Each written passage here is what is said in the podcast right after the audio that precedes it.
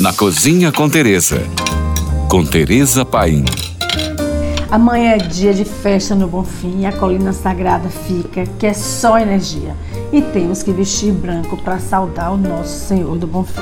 Símbolo do sincretismo religioso tão natural na Bahia, amanhã temos a tradicional Lavagem do Bonfim, festa interreligiosa que movimenta o povo baiano e atrai pessoas de todos os cantos do mundo para reverenciar ao nosso Senhor do Bonfim. Desde 1773 que a Caminhada da Fé começa na Igreja da Conceição da Praia e percorre um trajeto de 8 quilômetros, onde alguns vão rezando, outros dançando, outros correndo, outros de bike, mas uma coisa é certa no destino final.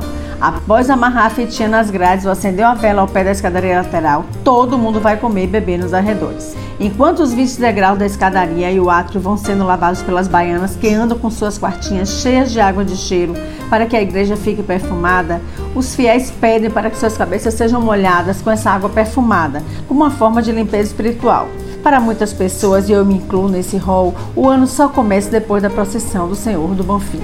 As ruas e becos ficam agitadas e é muito curioso que as casas de família nesse dia vendem comidas nas portas ou até atendem como se restaurante fossem.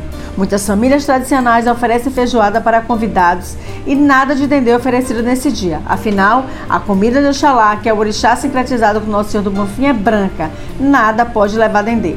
A comida vai mudando conforme o horário do dia. Logo cedo, a maior oferta é feijoada, sarapatel, maniçoba, mingau e mucuzá.